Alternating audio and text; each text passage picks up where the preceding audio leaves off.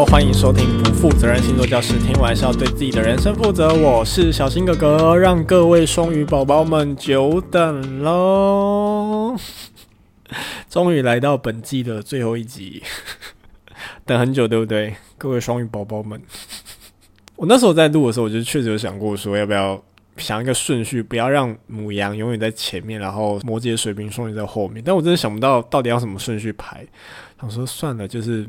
你们的命运，毕竟你们就是个牺牲奉献的星座，相信你们能体谅的，对不对？而且也跟第一季一样哦。我在做第一季的时候，第一季冷知识我做十集嘛，对不对？然后十集我是在同一天之内录完的，所以我那时候录到最后一集的时候已经是凌晨两点多，然后声音超级沙哑，就跟此时此刻的我现在一样。因为我一口气连续录了十二个星座，好，但现在时间比较早，没有上次那么晚，现在是凌晨的十二点十分，哈，我平常这个时间还没睡啊，所以精神还很好，但是声音是蛮沙哑的，我不知道 大家有没有听出来。你现在回去给我听牡羊座那一集，就发现牡羊座那一集根本就是黄莺出谷，余音绕梁，哈，好，今天呢，各位双鱼宝宝们，好，我们要从你们的神话故事，好，以及从你们的守护星去看一下你们。双鱼座到底有哪些关键词呢？首先呢，从神话的角度来看双鱼座。关于双鱼座神话呢，可以去参考一下摩羯座那一集哦。因为呢，在同一场 party 里面呢，好，反正就是有一次众神呢在办 party 好。那同一场 party 里面呢，发展出了摩羯座的故事哦。所以有兴趣的话，你们也可以去听一下摩羯座的那一条故事支线。好，那。今天主角是你们，好，来讲一下这场 party 在双鱼座身上发生了什么事情呢？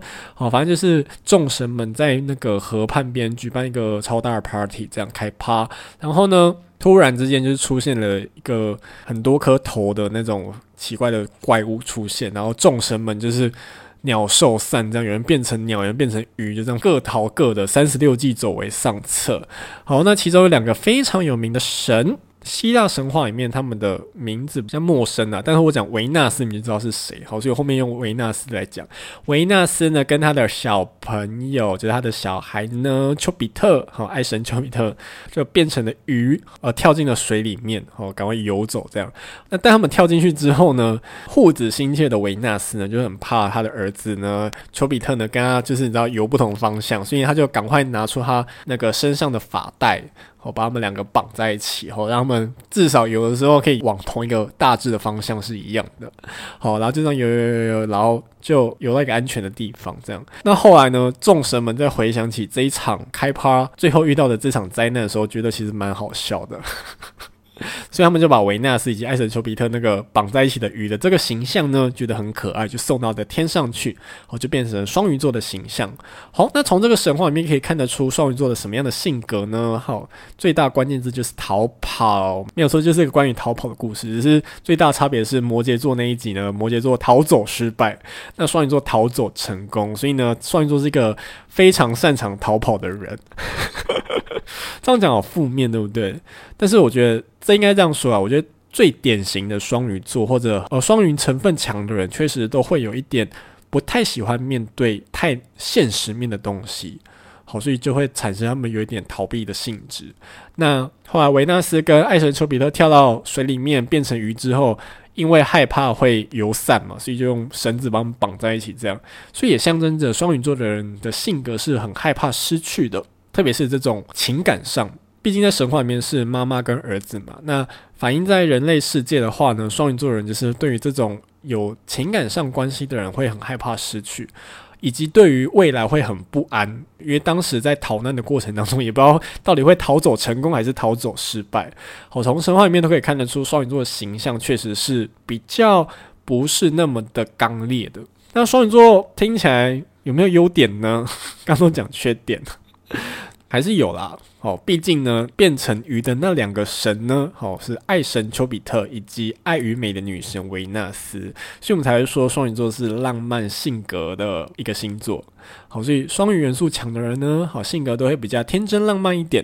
好，那往反面讲的话，才刚讲完一个优点，就立刻要讲其他缺点。往反面讲的话，就道德感比较低落啦。好，什么意思呢？因为维纳斯在罗马神话里面的形象呢，就是个妓女，或者是个潘金莲。详情呢，可以去听金牛座那一集，哈，以及天秤座那一集，然后我花一点篇幅介绍了维纳斯，基本上就是个西方潘金莲，然后所以道德感没有太好。然后爱神丘比特就是很喜欢乱射，对，就是乱射那一支箭，然后让一些奇怪的爱情故事发展出来，哈。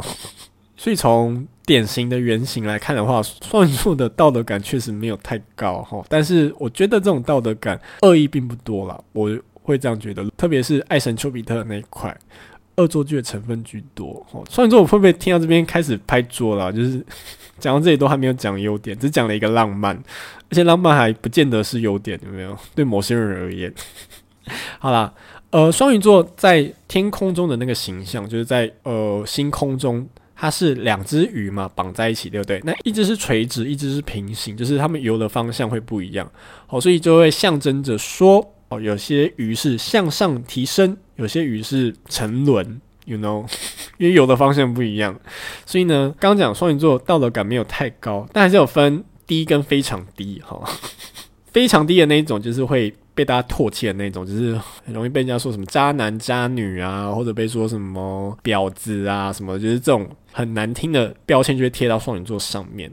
好，那如果是向上提升的那一组呢，我就会被说很有爱心。富有同理心的一群人，好，所以呢，就是双鱼座到底是好人还是坏人呢？到底刚刚前面讲那些缺点会不会落实在他们身上呢？完全就是看这一只鱼，他们到底要往上游还是往下游。好，那十二星座里面呢，哦，双鱼座是唯一一个要活在水里面才有办法生存动物。那你想，螃蟹它虽然大部分在水里面，但是它也是可以偶尔上来潮间带啊，吼，就只剩鱼是一个。完完全全要在水里面才可以生存的一种生物。那水在元素里面来说，它确实就是象征着情感的流动。所以呢，你也可以解读成说，双鱼座基本上就是一个活在情感流动里面的一个星座。你也可以这样解读。好，那。鱼呢？哦，我不知道大家有没有在夜市捞过金鱼，或者以前国小园游会有没有捞过金鱼？捞金鱼的过程当中，鱼就是逃，没有错，就是跑就对了，跟前面刚刚那个神话形象一样。好，所以呢，鱼是一个很容易成为人类捕捉的对象。对吧？满汉全席一定会有鱼的存在，好，所以双鱼的性格就会跟真实的鱼一样呢，容易的成为大家攻击的目标，也会容易被大家欺负，才会又导致出他们有一点逃避的性格，好，不喜欢被大家攻击。那因为少部分的双鱼座被欺负习惯了，还会发展出一种劣根性，就是有一种被害妄想症。永远都存在这种想要被拯救的一种幻想欲望里面，某一种双鱼座就会发展成这种程度的样子。好，那双鱼座守护星是哪一颗呢？古典上来说，传统上来说是木星。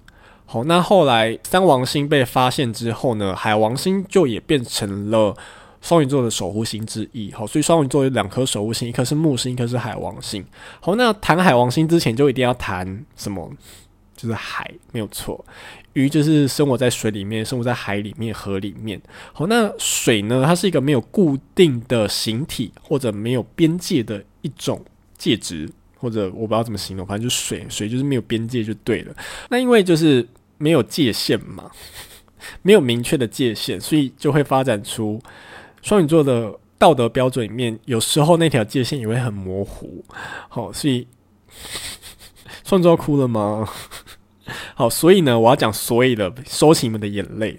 好，所以呢，双鱼座的人就是我刚刚讲，就会比较同情心，或者比较有奉献精神。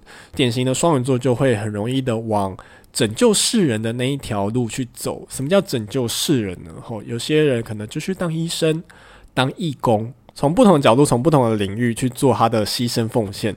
简单讲，就做功德啦。吼，做功德做最开心就是双鱼座。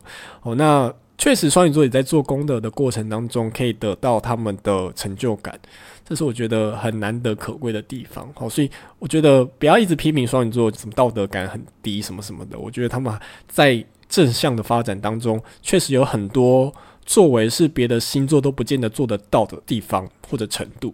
好，那也是因为这种没有界限的特质，所以就会容易被人家占便宜。这也是双鱼座，我觉得蛮为双鱼座很抱不平的地方。哦，因为他们性格上来说比较有爱心一点，好，就会拿一些恶质的人没办法。哦，好，那大海呢是无边无际的，难以捉摸的。有看过《海底总动员》尼莫与多利的那一部动画片，就会知道。大海是危险的地方，所以大海的危险是常常被低估的，就跟双鱼座一样。前面讲了很多双鱼座的坏话，但是呢，听说有个统计啦，就是呃，十二星座的杀人犯人数统计，第一名好像是双鱼座。所以呢，双鱼座的危险是容易被大家低估的。别忘了，它是大海海王所守护的星座，他不高兴是会刮起海啸的。齁，好，讲这么多。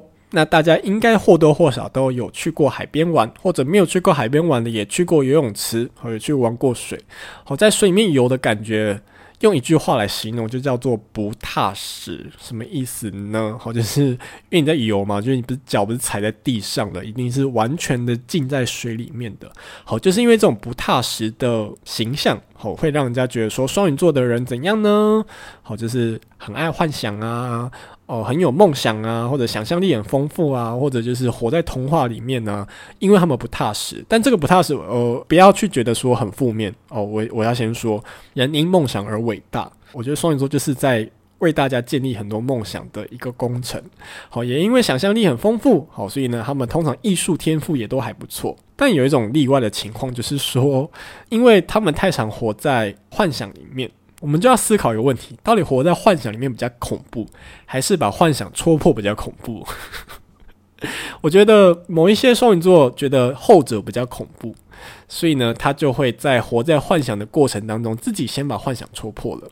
好，所以某些双鱼座在做人处事上面，我会觉得有时候好像会，你会觉得他没有那么浪漫，因为他们其实很想浪漫，但是他有时候他们更害怕浪漫被戳破的那一刻。那个是多么绝望的心情，哈！与其让别人来赋予他绝望，不如他自己先面对这个绝望，哈！这是我觉得双鱼座也蛮可爱的地方。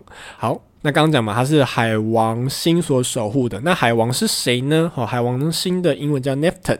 好，他在希腊神话里面是波塞顿。好，刚刚讲到了，哈，呃，大海可以刮起海啸，就是由波塞顿所刮起的。好，那。波塞顿也很可爱，在希腊神话里面呢，他其实已经掌握全世界百分之七十的领域了。然后大家知道吗？地球上百分之三十是领土，其实是大海，他已经掌管七十趴的领域了。但是他也是跟很多的神要争夺城市的守护神，比如说雅典，当时他就跟雅典那就是杀个你死我活这样子，他就很想当雅典的守护神，所以也反映出双鱼座的性格有一点点的渴望更多。讲难听一点就是不知足啦，吼！但我觉得讲不知足很难听，吼，就是他们会有很多希望可以渴望得到更多的一种欲望吧，应该这样解释。那另外一个守护星呢是。木星，好，木星的话就是相当于希腊神话里面的宙斯。好，宙斯的介绍呢，在射手座那一集有跟大家介绍过的哈。因为射手座的守护星就是木星，那双鱼座也跟他共用同一颗守护星。呃，那宙斯在希腊神话里面的形象呢，就是一个比较宽宏大量的玉皇大帝的那种感觉，所以。被木星守护的两个星座，都有一种乐观的特质在里面。好，只是双鱼座是属于之前有讲过，好，在第七集的守护星那一集有讲过，就它是属于浪漫式的乐观，哈，公主王子童话式的乐观。简单的说啊，射手座的木星就是因为它是人马嘛，它是跑在草原上的，好，所以这颗木星呢，你就想象它是在草原上奔跑的木星。在地球的各个领域去追寻它的意义。好，那双鱼座它是在海里面游的那个木星。好，所以它。追寻意义的方式呢，更广阔无边，更三 D，可以往上游、往下游、往前游、往后游。哦，跟射手座不一样，射手座只能往外跑、往远方跑。哦，听起来好像双鱼座在高了一等的感觉。好啦，就是以上呢，从不同的面向，从不同的角度，哦，从神话、从守护星的介绍呢，来看出双鱼座不同的面向，以及双鱼座的各个关键词。好，那。一方面跟双鱼座说声抱歉，就是真的是让你们等很久，等到最后一集才听到吼。那也要跟双鱼座的宝宝们说，刚讲很多缺点，但其实那也是你们的优点。那有些优点呢，其实走偏了就会变成你们的缺点。所以我想说的是，尽量当一条往上游的鱼，而不要当一条往下游的鱼。我相信你们办得到的，OK。至少我身边的双鱼座朋友都是往上游的。好，那如果是不认识我的人的话呢，希望大家都可以当一条力争上游的那一条鱼，好吗？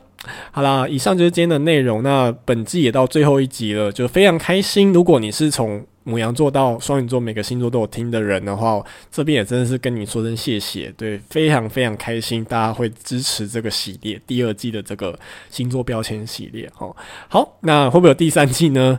先绕过我好吗？等我有想法，可能就会有，但还是老话一句，不要期待，OK。